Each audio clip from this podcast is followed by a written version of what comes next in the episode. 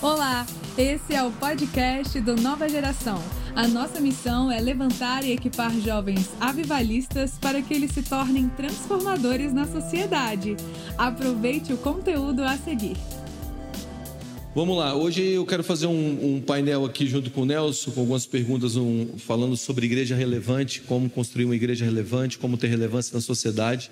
Oh, para quem não, para quem só inteirando um pouco, Nelson, me explica um pouco tudo que você fez nos últimos anos, o alcance de vocês e as emissoras que você foi, tudo que você fez no, na última temporada aí, nesses últimos dez anos? É, nos últimos dez anos, nos últimos dez anos. É, em 2010, a gente, eu era, estava em Vitória e eu sou pastor desde 1998, então esse ano eu fiz 22 anos de ministério pastoral.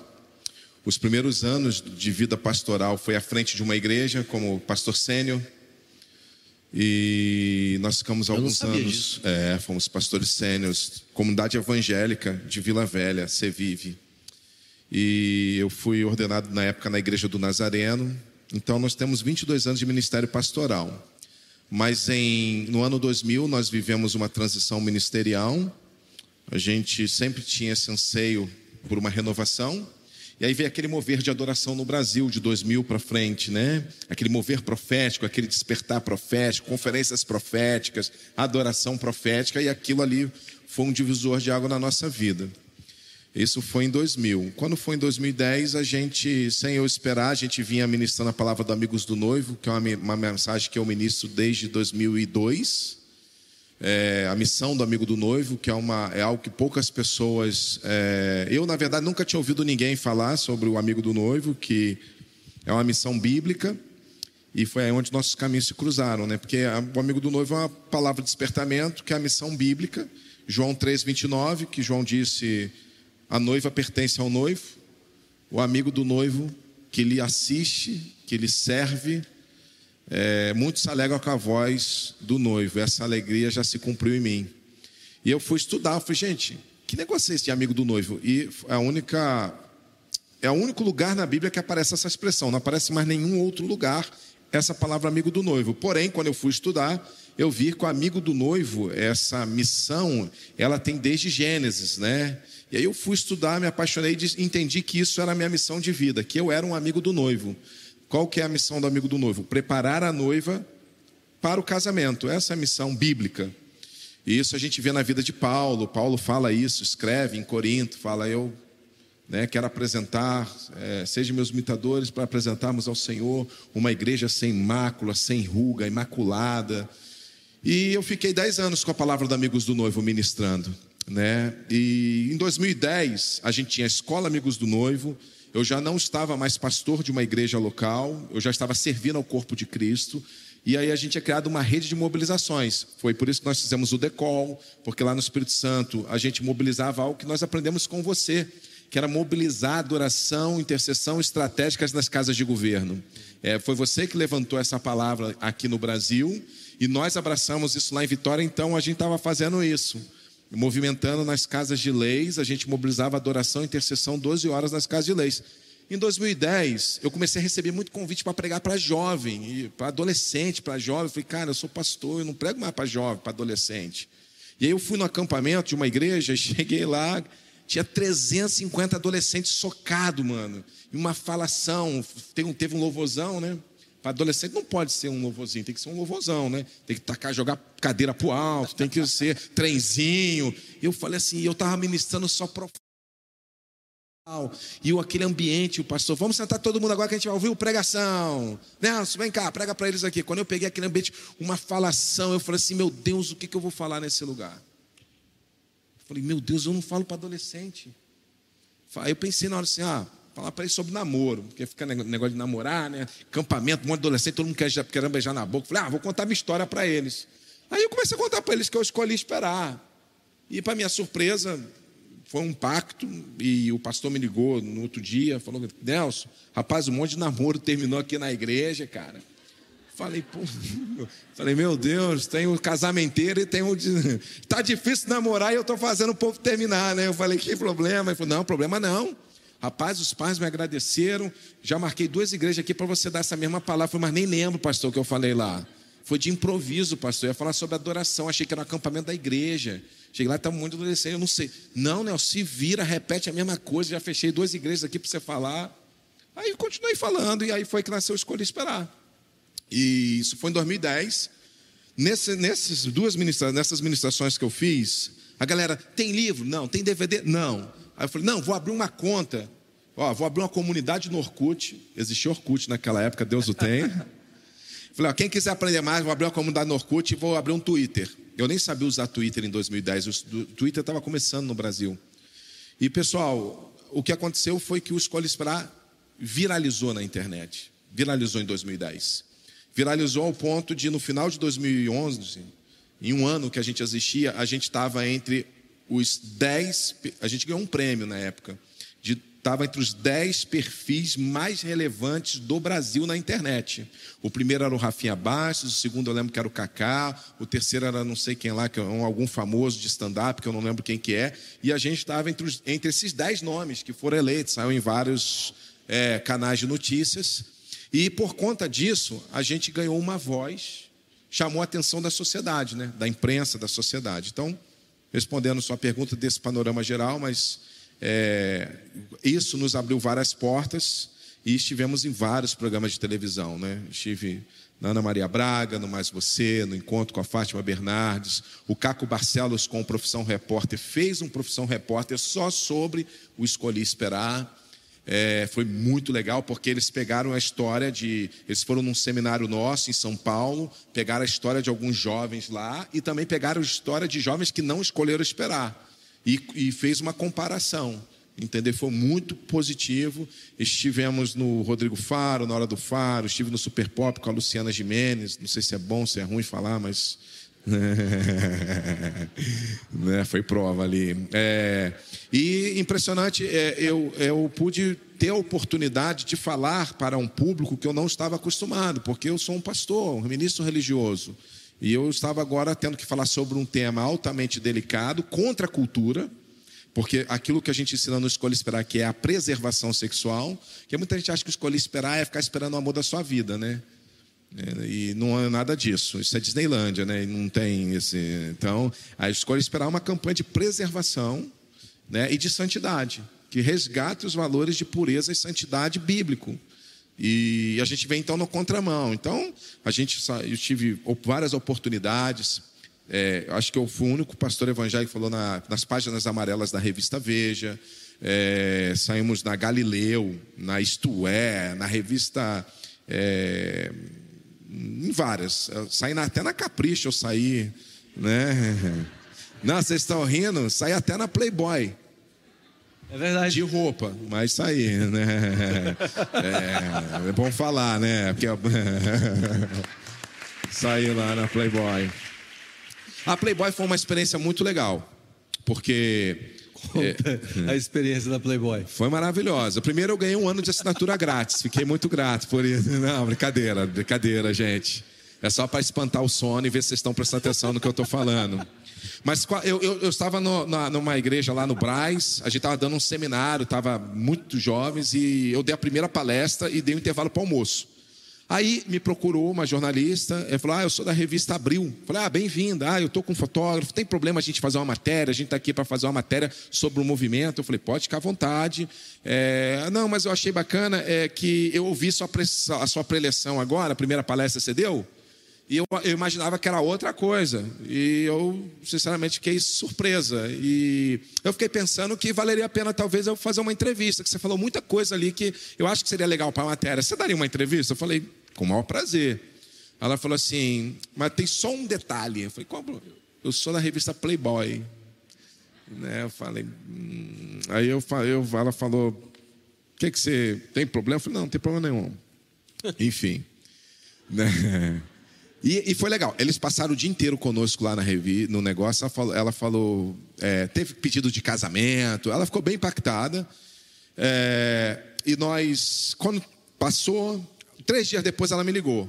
Falou: Ah, Nelson, é a fulana da Playboy, tudo bem? Eu falei: Tudo bom. Poxa, eu voltei aqui com todo o material, apresentei para os meus editores, para os meus chefes. Eles ficaram assim surpresos com o movimento e, e a gente ia fazer só uma página sobre o, o trabalho. E eu tenho uma notícia boa para te dar. Eu falei, qual é? Nossa, eles querem que vire cinco páginas da Playboy. Eu falei, uau, né? E aí ela falou, vamos precisar aumentar sua entrevista, vamos precisar de tudo mais. Eu falei, bacana. E foi uma experiência interessante. Imagina, você está falando numa revista, né, que tem o que é justamente o que a gente vai na contramão, né? A gente ensina tudo ao contrário do que a cultura que a Playboy traz. Então, nesses últimos dez anos, a gente tem se dedicado a visitar, viajar o Brasil e algumas outras nações para levar o princípio bíblico sobre a restauração da, da, da sexualidade bíblica, né? sem moralismo, né? sem puritanismo, porque pureza e puritanismo tem, é, tem uma linha muito fina. Né? Muita gente confunde pureza com puritanismo. Né? E a gente tenta levar a restauração da sexualidade bíblica sem puritanismo, que é a falsa pureza. Né? Tem aparência de pureza, conforme Paulo narra lá em Colossenses, mas não tem nada de puro. Né? Então a gente tentou não trazer um moralismo, né? só um resgate moral, né? biblicamente falando. Muito bom. É, a pergunta é sobre isso que você está. Não, mas aí você vai só me perguntar, você não, vai. A gente vai conversar. Não, a gente então você vai falar. Eu, eu falei, eu já, a minha participação aqui toda era que a gente tinha combinado. Não, não, não. É, eu falei tudo, minha parte toda já. Eu não tenho mais o que falar. Se você fizer pergunta você, difícil, você... não vai render o bloco. não, essa é piada.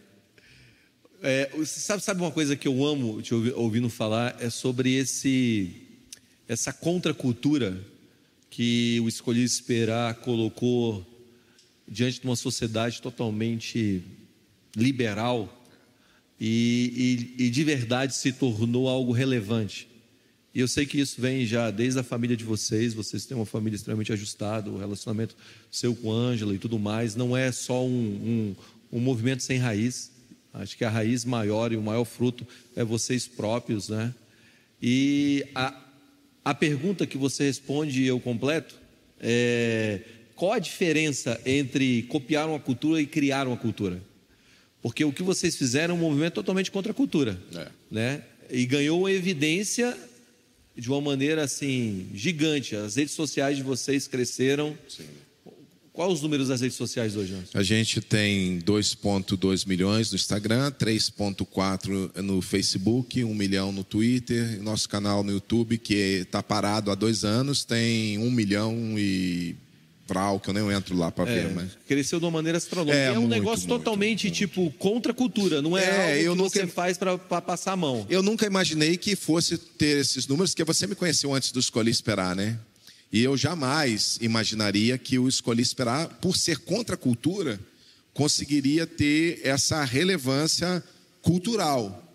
Né? Eu, um dia desses mesmo, a semana retrasada, eu começou a aparecer é, muitos alertas no, meu, no, meu, no nosso Instagram, no Twitter, porque na escolinha do professor Raimundo tinha sido feita uma alusão ao Escolhi Esperar.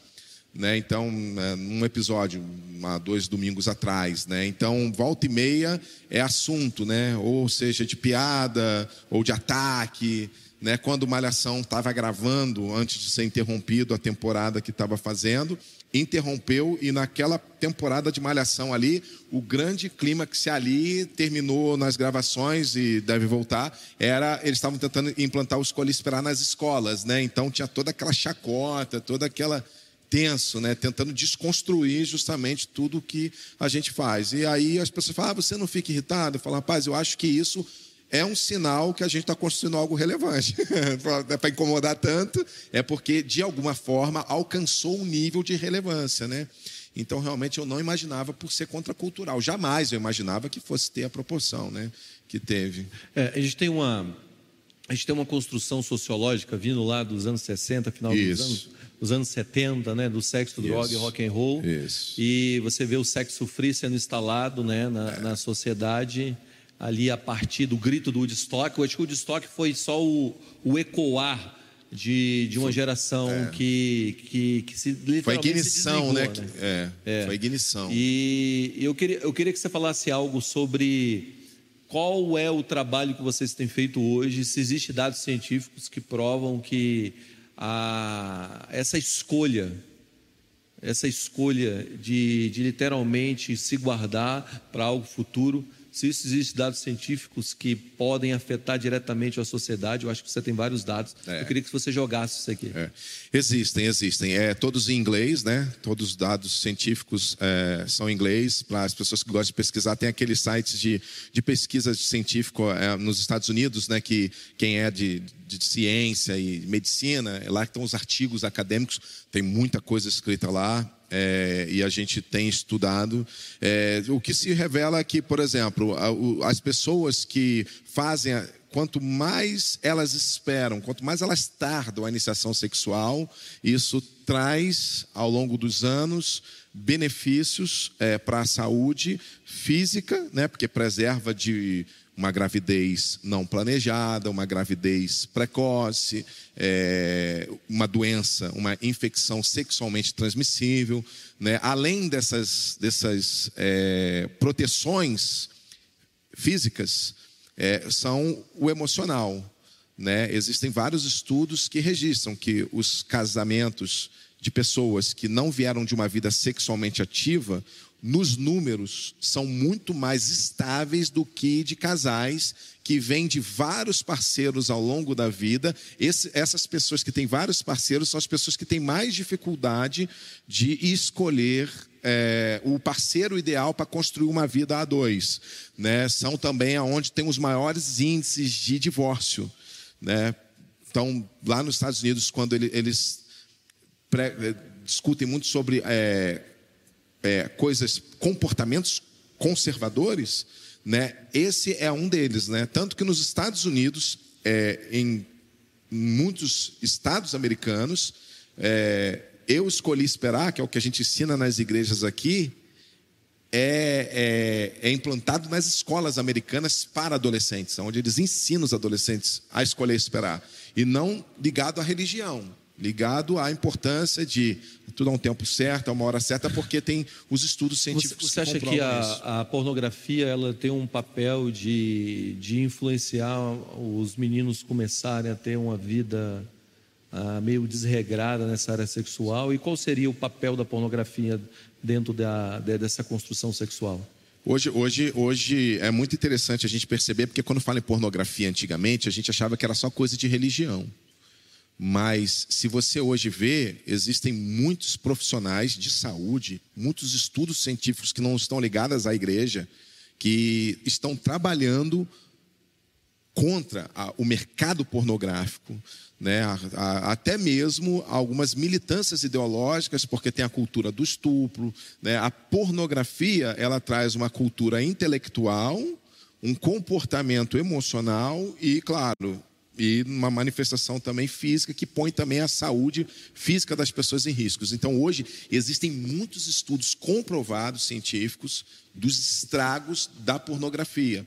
Né, como que a pornografia é algo danoso. E é, e é, e é interessante porque a pornografia. Onde a gente consegue achar esses estudos? Você sabe? Esse, esses estudos não Você temos disponíveis.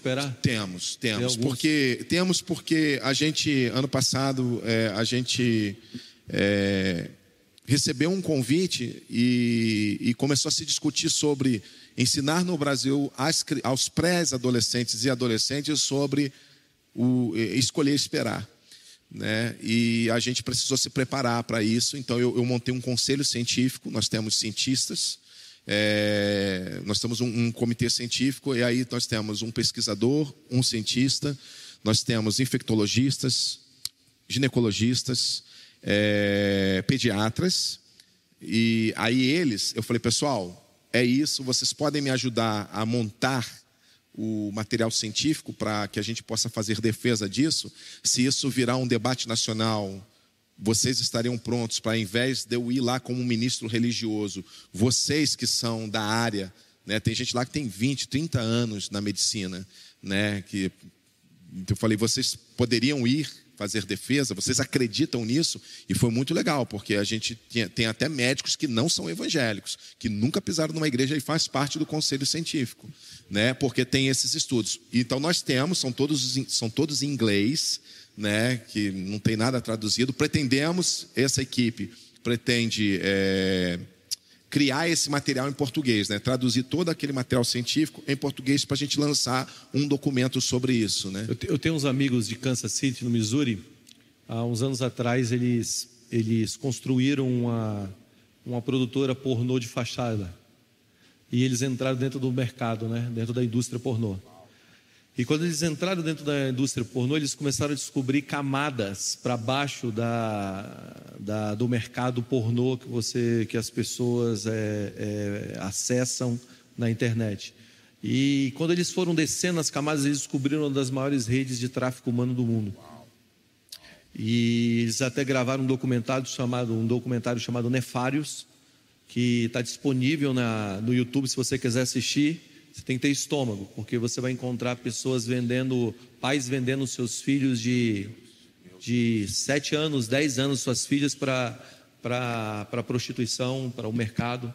E mulheres que foram levadas com, com, com propostas de se tornarem atrizes, é, é, é, modelos na, no leste europeu, então são literalmente pegas e levadas para o mercado de, de, do tráfico humano e se tornam escravos sexuais. E eles descobriram essa rede. Quando eles descobriram essa rede, começaram a ser ameaçados de morte. Hoje estão no programa de proteção do FBI. Do FBI. Literalmente, eles tiveram que abandonar identidade, a identidade deles, estão escondidos em um lugar no mundo. E a primeira camada foi a indústria pornô. E abaixo dessa camada. É a porta de entrada. Eles, é, é a porta de entrada. E eu acredito de verdade que está começando uma grande mobilização mundial hoje contra, contra a indústria pornô, porque isso rouba, rouba o afeto, rouba os relacionamentos, destrói qualquer tipo de sentimento. E é engraçado que nesse, nesse, eu conversando com esses meus amigos, há anos atrás, quando eles lançaram é, o documentário, e eu estava conversando com eles e eles estavam me dizendo sobre um estudo, um estudo de, de Yale dizendo que quando um homem olha para uma mulher, quando ele está literalmente dentro do mercado consumindo pornografia, quando ele olha para a mulher, ele olha, ele, ele olha para a mulher e a área do cérebro que entra em atividade é a mesma área para objetos, ferramentas, tipo chave de fenda, é, é, é, martelo. Não há afetividade, não né? Não há afetividade. Um homem que consome menos, que não consome pornografia, e, e olha para uma mulher, uma mulher, é, eu falo, e, e no caso lá do estudo, ele coloca uma mulher de biquíni, mas olha para uma mulher de biquíni, a área do cérebro que entra em atividade é a área de relacionamentos interpessoais. Então, é literalmente uma nova era de escravidão, porque um cara que consome pornografia, o que coloca nele é que agora a possibilidade de enxergar uma pessoa como pessoa é muito mais difícil. E isso é uma área, isso é uma nova era de escravidão. Porque a escravidão é quando você não percebe que aquilo ali é uma pessoa. Aquela pessoa que está sentada não é um ser humano, mas é um objeto. Então, literalmente, a pornografia ela te coloca em um lugar de, de, de roubar a tua sensibilidade. E, e os estudos comprovam isso. A gente lançou um livro pela editora Quatro Ventos, lá do TEL, é, o nome do livro é Tire Suas Dúvidas Sem Tirar Suas Roupas, né? E a Ângela, ela fez um estudo muito bacana, ela se aprofundou nesse estudo de, da pornografia. E é bacana porque quando a gente, a gente acha que a pornografia está ligado ao sexo masculino. E a pornografia também, ela já existe um mercado muito grande, já voltado para atender. E cresceu muito no comportamento e na cultura feminina. Né? E aí a Ângela fala também sobre a tentação das mulheres, que é às vezes a gente também sim acredita. Torna-se também escravidão quando é o que você falou, quando você não identifica aquilo. E muitas mulheres também elas acham que não sofrem tentações sexuais. Elas sofrem, só que a tentação sexual da mulher é diferente da tentação sexual do homem. E aí a Ângela fez muitos estudos sobre isso, trans, conseguiu transformar isso em vídeos, conseguiu transformar isso no livro de uma forma muito acessível. É, é, conseguiu transformar toda aquela linguagem científica é, num conteúdo de capítulo e, e, e, é uma coisa que realmente a cultura pornográfica é um exemplo. É, como a gente vai falar de cultura e relevância, né, que agora podemos dar esse foco, é, é, é, um bom exemplo de como que a gente pode mudar, danificar, destruir ou resgatar uma cultura, né? E eu acho que a luta pela pornografia é uma delas, porque ontem o Luciano subirá na ministração, ele falou aqui que há muita coisa para os últimos dias, mas a restauração da santidade e a sexualidade é uma área que a igreja ensina muito pouco sobre santificar nossa sexualidade e nosso emocional, né? Ensina-se muito pouco, né? Sobre a pureza sexual, santidade sexual, né? E, e tem também essa sexualidade prematura também, né? Que precoce. Tem atingido, precoce, que tem atingido muitas nossas crianças. Aí Eu... entra na questão de criar uma cultura, né? Aí, é... Se você quer criar uma, uma cultura, cultura, e não copiar, você vai lá, você, você tem que ir lá mais baixo. Aí é nas que é crianças. Para criar uma cultura. E aqui é onde eu quero entrar para te jogar a bola, porque não adianta a gente ser refém de uma cultura, a gente precisa criar uma cultura. Isso. A Bíblia fala que Deus nos chamou, a Bíblia fala que Jesus nos chamou para discipular pessoas e discipular cidades e nações. Tanto que quando ele faz a separação lá de ovelhas e bodes, ele está falando de nações. Ele fala sobre nações que são ovelhas e nações que são bodes. Então, é, eu fico pensando o que seria uma nação bode. E uma das coisas que me vem à mente quando eu penso sobre uma nação bode é literalmente uma nação que não cuida das suas crianças e não preserva suas crianças. Eu sou pai de três filhos e a primeira vez que meus filhos ouviram sobre sexo foi com a gente. É, eu me lembro que agora, há três semanas atrás, nós conversamos com o Benjamin, com a Emanuele. A Emanuele tem oito anos, o Benjamin tem dez. E nós tivemos uma conversa muito aberta com eles sobre isso. Agora, isso partiu de algo, da experiência que eu tive com o Senhor. Eu tive uma experiência com o Senhor bem interessante. Uma noite eu acordei com uma palavra, o Senhor me falando uma palavra. Eu acordei com a voz nítida do Senhor. E a palavra era lei da primeira menção. Lei da primeira menção. E eu acordei, esse negócio ficou ecoando dentro de mim. Lei da primeira menção, primeira menção, primeira menção. E eu, no outro dia, eu acordei de madrugada com essa palavra, né? E eu fiquei com essa palavra dentro de mim, acordei com a palavra. Sabe quando aquele, aquela coisa fica te incomodando? Não sei se você já teve um sonho que o sonho te capturou e ficava ali dentro de você, martelando. O meu foi essa palavra. E aí eu comecei a ligar para alguns psicólogos, liguei para o João, liguei para outros amigos meus, são psicólogos, e perguntei, cara, vocês conhecem alguma coisa na psicologia chamada lei da primeira menção? Todos eles disseram para mim, não, não sei, nunca ouvi falar nisso. E aí eu me lembrei, voltei para casa, e quando voltei para casa comecei a orar, Deus, vamos lá. O Senhor me deu a ponta do carretel aí, me deu um negocinho, eu não estou entendendo o que está rolando. Fala o que o Senhor quer falar. E aí me veio uma lembrança de um livro na época, na época que eu e Bruno a gente estava no seminário. E esse livro era um livro de teologia, teologia sistemática. E eu fui lá naquele livro, procurei na minha, na minha, na minha biblioteca, eu achei o livro. E eu abri o livro e comecei a folhear, e lá estava escrito primeira menção. O que é a primeira menção? A primeira menção na teologia é quando a palavra é falada pela primeira vez, e quando a palavra é falada pela primeira vez, o contexto geográfico tem a ver com o sentido da palavra. Exemplo, Mateus capítulo 16, Jesus fala: igreja. A primeira vez que aparece a palavra igreja. Aonde a palavra igreja apareceu? Em Cesaré de Filipe. O que era Cesaré de Filipe? Era um lugar pagão. Então a igreja nasceu no lugar mais escuro. Então a igreja foi chamada para os lugares escuros. Então, quando a palavra é liberada pela primeira vez, significa que agora um pensamento virgem é tirado e um fundamento é colocado. E aí Deus começou a me falar: Eu quero que você coloque a primeira menção sobre sexo no coração dos seus filhos e na mente dos seus filhos. Você vai tirar um pensamento virgem e vai fundamentar com um pensamento. Quando aquele menino chegar na escola, seu filho chegar na escola, alguém falar para ele sobre sexo, ele vai pensar a partir da primeira menção. É a vacina.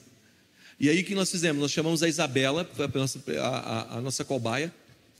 E aí eu botei a Isabela, a Mara pegou, abriu um livrinho, né, Bela? Né, né amor? Abriu e ensinou tudo para Isabela. Falou tudo. E literalmente você vê como isso é importante. Porque quando os amiguinhos chegam para contar para ela, ela já pensa a partir da plataforma que foi inserido nela. Então isso é formar uma cultura. Você sabe que na cultura judaica é, funcionava assim: o, o noivo e a noiva faziam seus votos no, no, nupciais e tinha uma câmera nupcial no meio do, da festa. Tinha festa. Eles faziam juramentos, faziam festa, aí eles entravam para dentro da câmera Meu Deus. nupcial, tinham as, tinha relação sexual, rompia o ímã, ele saía, botava o, o, lençol, dizendo: Agora nós estamos casados, com sangue. O menininho, o pequenininho, perguntava: Mãe, que é aquilo lá? E o pai explicava, e a mãe explicava. Então a primeira informação sexual sobre a, a vida vinha de dentro da família. Mas a maioria de nós aqui, de quem está ouvindo em casa, aprendeu sobre sexo com a cultura pornô. Isso, isso. Então nós temos uma grande dificuldade de aprender o que é certo e o que é errado. É. Porque quem nos ensinou não foi quem deveria nos ensinar. É. Então, quando nós voltamos às crianças, nós começamos a formar uma cultura. Só que nós estamos vendo assim uma campanha voraz, voraz em cima das nossas crianças para literalmente distorcer a identidade sexual dela. Eu sei que o Escolha Esperar também trabalha, um, trabalha parte do trabalho dele agora nessa nova fase que vocês estão entrando. É, é, é ligado a isso. O, o coração da, eu ouvi, ouvi, uma frase que diz assim que o coração da criança é de quem chegar primeiro, né? Que é o que você está falando na primeira menção. Uau. Então que seja a verdade. Lá na nossa casa nós temos duas filhas. A gente sempre trabalhou com esse mesmo princípio que você falou. A gente falou, vamos sempre conversar abertamente. Um dia eu fui dar uma entrevista na Rádio CBN, era ao vivo para todo o Brasil, né? E cada pergunta, porque quando você fala, já falar sobre escolher esperar dentro da igreja já é difícil. Imagina você falar né, na, na imprensa, você falar com pessoas que não conhecem a cultura do reino de Deus, não tem uma mentalidade, não, não são nascidas de novo, não faz algumas coisas, não faz sentido para eles. Né? E, e aí ela, a, até a jornalista, eu respondendo essa pergunta, perguntou, mas qual é a hora certa de falar para os meus filhos, para as crianças, sobre ah, temas como esse? É, a hora certa é a partir do momento que a criança começa a ter interesse pelo assunto. Minha filha, Ana Carolina, com quatro anos, ela quis saber como que ela saiu da barriga da mãe dela. Então a gente tinha esse princípio. A partir do momento que a criança se interessa, a gente começa então a conversar seriamente sobre isso. Primeiro, saber como ela chegou naquela informação, e o segundo é trazer a verdade construir a verdade para ela. E a Ana Carolina, com quatro anos, queria saber como entrou, como saiu né, da mãe. E no outro ano ela queria saber como entrou, aí já foi mais difícil, né?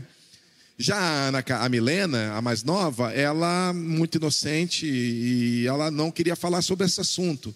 Então, às vezes, ela ia nos seminários do Escola Esperar, ouvia eu falando algumas coisas, e ela já sabia que aquelas coisas eram coisas que ela não queria, ela não sabia o que, que era, mas ela sabia também que eram coisas que ela não queria saber. Esse ano, a Milena, na escola, foi aprender sobre o aparelho reprodutor, né?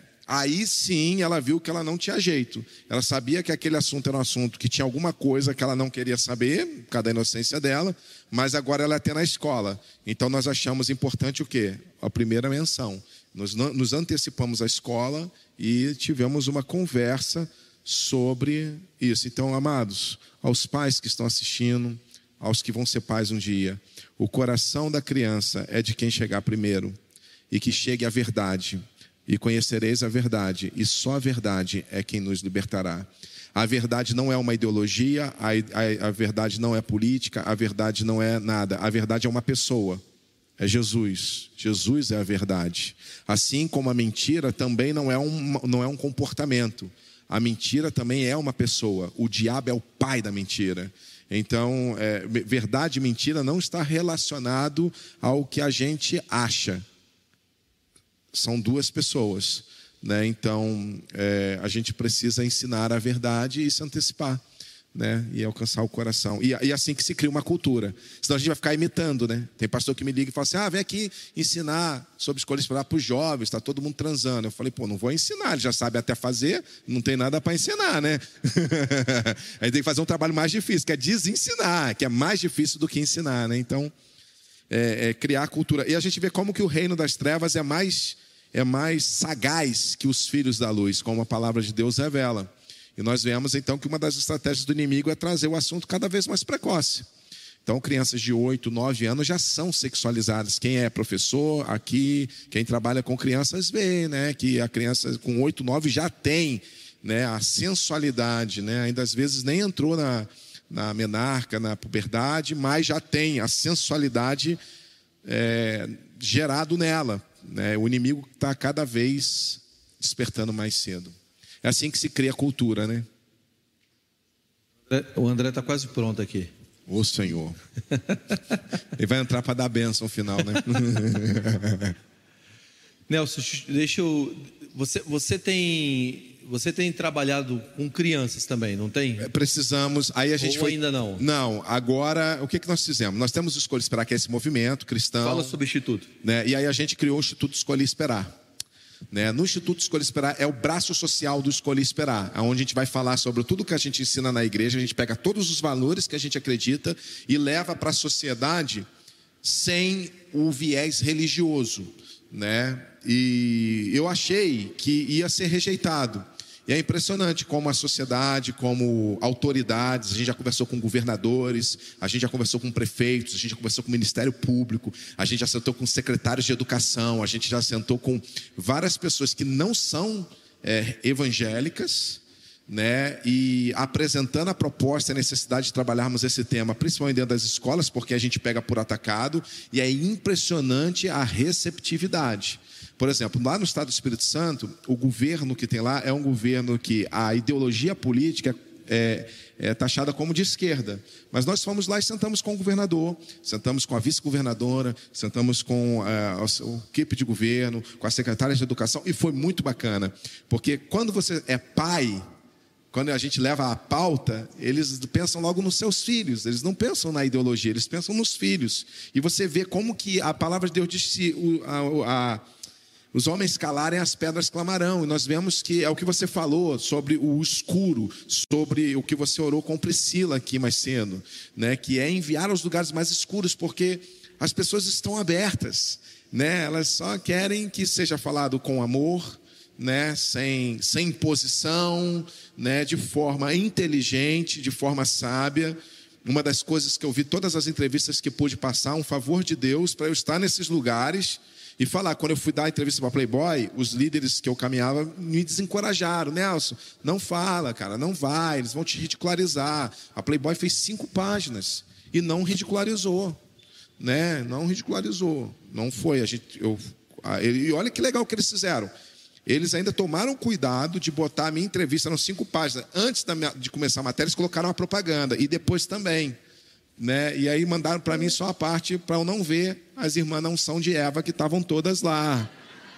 Era um Éden, né? A unção de a restauração do Éden, a revista, né? Então, e achei aquilo interessante. Eu falei, cara, e, e aí eu achava que as pessoas, quando eu estive na Globo, eu achei que ia ser execrado, que eu ia ser, e foi muito legal. As pessoas param para ouvir, né? Existem hoje, eu recebi esse ano alguma rede de ensino muito grande, particular no Brasil, colocou o Escolhi Esperar na, na, na, numa aula de história ou de geografia. Aí os alunos tudo, nossa, olha aqui na, na na, na, no livro da minha escola, na apostila da minha escola, mandando profética. Não é uma geração que só vai anunciar o que vai acontecer no futuro, mas uma geração que vai restaurar as veredas internas, os caminhos eternos do Senhor, né? que é o que a, a sociedade mais anseia. A, a sociedade não quer ouvir religião, mas quando você traz valores, né? Então, nos programas, eles vinham, começavam a falar, ah, e virgindade? Eu lembro que na super interessante, a jornalista perguntou assim: ah, você pensa em fazer uma marcha para as pessoas respeitarem os virgens no Brasil? Eu falei, menina, que ideia maravilhosa você me deu. Ela gostou, aí eu falei, é, eu já sei, já tem um lugar. Avenida Paulista. Né? Vai ser o dia da parada virgem. Eu brinquei com isso, né? Ridicularizei, né? E aí ela caiu a ficha, não, a gente não quer gerar uma militância, convencer as pessoas, a gente quer só eh, que as pessoas que fizeram essa escolha sejam respeitadas. Aí começa a fazer sentido para as pessoas. E aí a gente vai mudando uma cultura, né? Sem imposição, e o Senhor vai nos dando as estratégias inteligentes. E, e, e trazendo para a realidade de todos que estão aqui, porque eu, eu uso o movimento Escolha Esperar como uma maneira só para aplicar como que Deus pode fazer.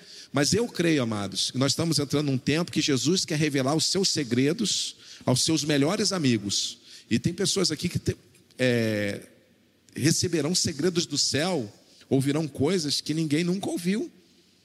Né? É, receberão estratégias que ninguém nunca teve. Quando escolhes para viralizou, as pessoas dizem, nossa, cara, foi a sacada certa na hora certa. Foi, não, cara, foi, foi ouvir ao Senhor e obedecer, não teve segredo. Eu não sou um pregador fora de. Sou um cara comum mas ouvir ao Senhor e corresponder naquilo que ele estava fazendo. E sinto que nessa conferência mesmo, pelo tema dela, por tudo, é isso que o Senhor deseja forjar em nós, trazer esse despertamento. A palavra que a Mara ministrou essa manhã era exatamente isso. Uma convocação para a gente poder estar tá pronto para receber do Senhor aquilo que Ele quer fazer nessa estação. E não é através de um ministério, Ele quer fazer através de um exército de anônimos. Né? Então. Sabe uma coisa que eu acho extremamente legal é, em você e nas pessoas que conseguem ou que Deus levanta para esses lugares é que elas não são chatas. É de verdade. Uma das piores coisas é você ter crente chato. É possível você comunicar uma mensagem que é uma mensagem extremamente contra a cultura, bíblica, bíblica de uma maneira acessível e de uma maneira amorosa. E eu acho que o que falta para nós não é defender a nossa fé. Acho que tem muita gente defendendo a sua a fé. O que falta para nós é materializar a nossa fé. O que eu vejo é o seguinte: tem muita gente querendo espiritualizar o reino. E a gente precisa materializar o reino. Eu me lembro, eu me lembro uma época que tudo era do diabo, né? É, a, a, os, a, a, Disney. A Disney. A Disney. Tocava o disco ao contrário. Tocava o disco contrário. Mensagem subliminar. Você é, tinha mensagens ocultas Zump, do rock. Zump, você lembra da Zump? Não. É, tinha uma nova era, New Age, pé de galinha, um monte de, coisa. Um monte de coisa, irmão. E eu me lembro, a, a, a mais famosa era a Coca-Cola. A Coca-Cola era a mais famosa, que você pegava Coca-Cola, lia ao, lia ao contrário, trás. alô diabo. É, isso mesmo, é, é, é. Aí não podia beber Coca-Cola. Você estava lascado, André. Hellmans, não podia comer Hellmans, maionese Hellmans. Hellmans de hell. de inferno, inferno, inferno do homem. Inferno do homem. Então, a, o crente sempre buscava espiritualizar as coisas. Mas Deus nunca nos chamou para espiritualizar as coisas. Deus nos chamou para materializar o reino. Ele disse: Venha a nós o teu reino. Jesus não chamou para a gente ficar materializando, a, a, a, é, é espiritualizando as coisas. E o que eu acho legal é que quando a gente se posiciona da maneira correta, com os valores certos, sem nos tornarmos tão religiosos ao ponto de tentar espiritualizar tudo, a gente começa a materializar o reino. E a gente começa a entrar em lugares que a gente nunca entrou, por quê? Porque nós estamos nos posicionando como aqueles que materializam o reino, não aqueles que espiritualizam o reino. Né? E a gente ficava nessa luta, tudo era do diabo, gente. Eu me lembro que, eu, que, eu, que a, a pobre da Poliana foi na Disney, comprou o Pateta, desse tamanho. Quase a gente teve que comprar uma passagem só para os bonecos dela o, de avião, o Pateta, o Mickey, a, a gente tinha que fazer uma fogueira. Fogueira santa, para queimar tudo. Foi a maior fogueira dessa cidade, os bichos queimando assim. Meu Deus. É. Tinha o fofão, que ele tinha um tridente, ele acordava fofão, de madrugada, um pegava as crianças. Era terrível. Né? Evangélico é muito criativo. E eu fico pensando, quando a gente. Eu, a, a, a, era em que a, as mulheres, elas não podiam, não podiam, só podiam usar saia. Por quê? Porque, a outra, porque era imoral usar calça. E onde a gente estava como igreja? A gente estava lá lutando para usos e costumes e o mundo estava formando cultura. A gente estava lá brigando se, se podia usar saia aqui, aqui ou aqui, se podia, se podia cortar o cabelo ou não. A igreja estava num, num, nos debates tão sem noção e o mundo criando cultura. Eu me lembro, eu tenho um amigo chamado Michael Brudor. Ele, esse meu amigo, ele, é, ele foi diretor de desenvolvimento do Jesus Culture é professor da escola do BSSM da Bethel, nos Estados Unidos, e trabalha com várias igrejas ao redor do mundo. E ele cresceu em, em São Francisco, e no, nos anos 70 e no, nos anos 80. E ele foi criado numa casa que era totalmente sem, sem cristianismo. E ele me disse que ele cresceu no distrito de Castro. O distrito de Castro era o epicentro do movimento homossexual, onde partiu para o mundo, né? E ele me disse que o principal casal ativista da época, ele me contando, que o principal casal ativista gay da época era vizinho de parede dele. E um dia ele chama, ele estava brincando no quintal, ele tinha uns 13 anos brincando, 14 anos brincando no quintal. Aí o, o casal chamou ele, Michael, vem aqui. Ele chegou lá na, na cerca que dividia a casa dele da casa dos vizinhos, e ele disse assim: o, o, um dos rapazes, Você simpatiza com a nossa causa? Ele, claro.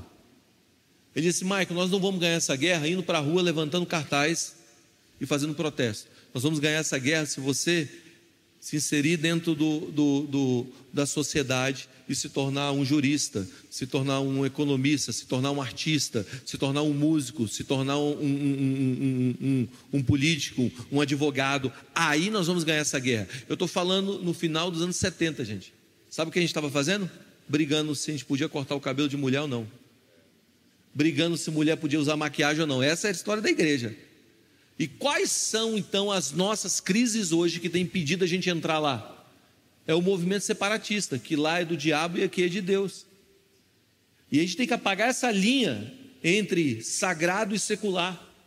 Porque quando a gente apaga essa linha entre sagrado e secular, a gente começa a perceber que tudo é o reino de Deus.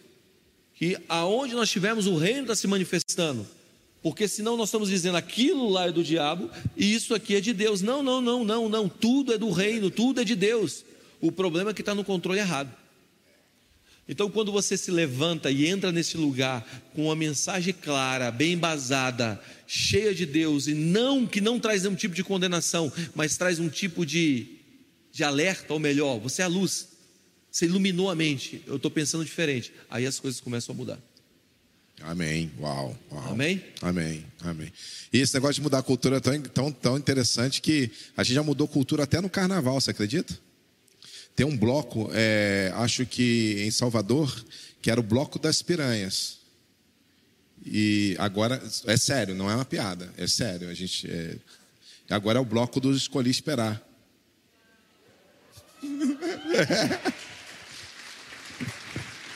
Eles mudaram o nome do bloco, você acredita?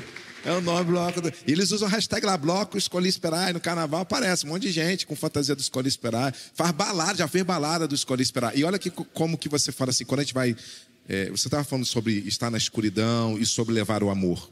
Ah, muitas vezes, quando eu vou dar entrevista, esses dias eu estava na CNN. É, tem um programa com Leandro Carnal e mais duas jornalistas que é, eu, eu, esqueci o nome delas, são Cristiane Prior, alguma coisa assim. Bom, é um programa toda quinta-noite na CNN e eles, e eles é, fizeram sobre os sete pecados capitais. E cada, para cada pecado eles chamaram um ministro religioso. E eles queriam levar um ministro religioso evangélico.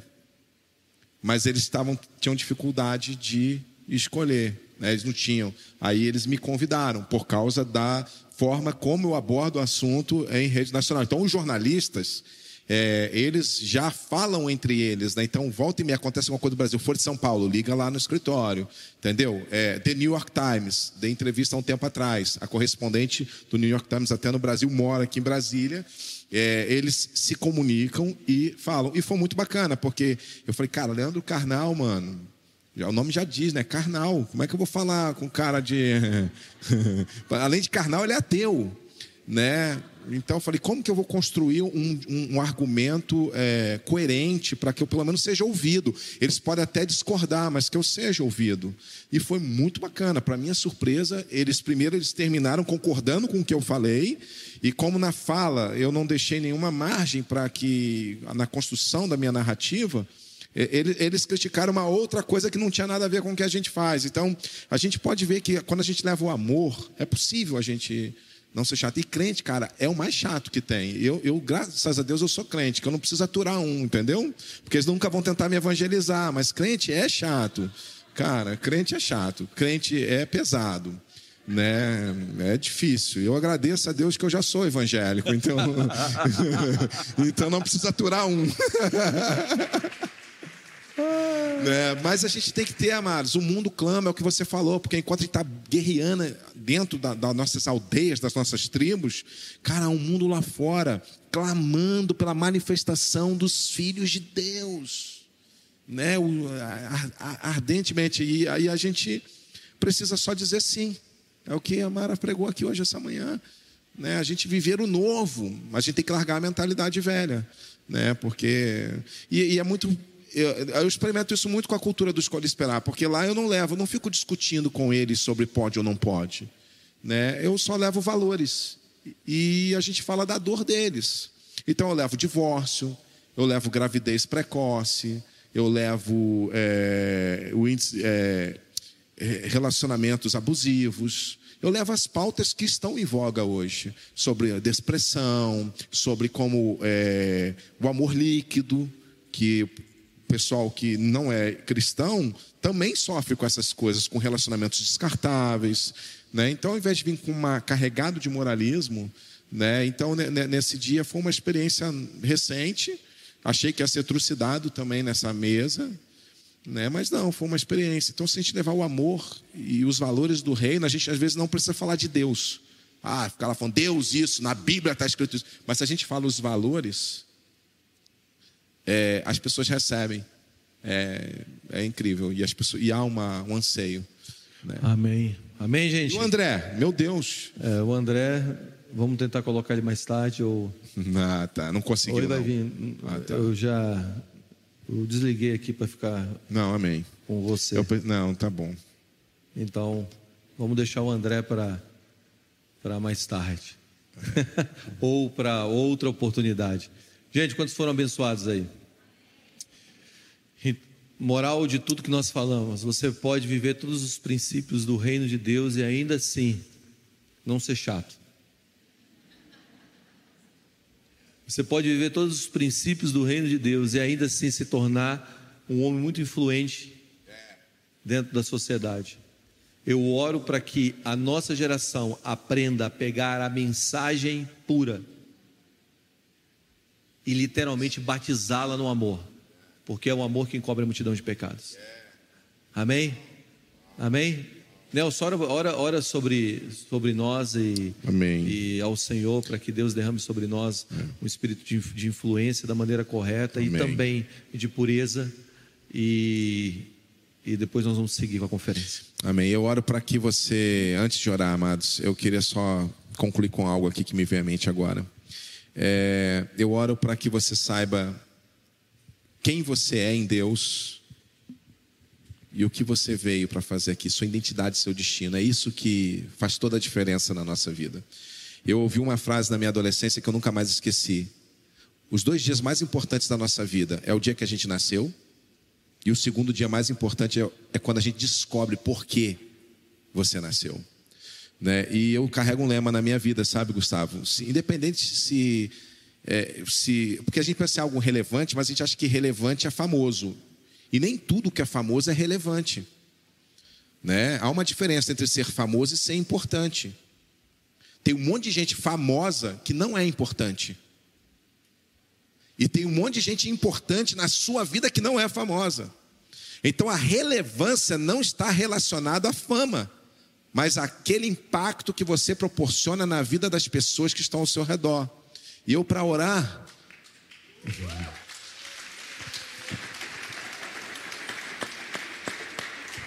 para orar, eu, eu, eu oro para que ninguém mais passe pela sua vida e saia da mesma forma.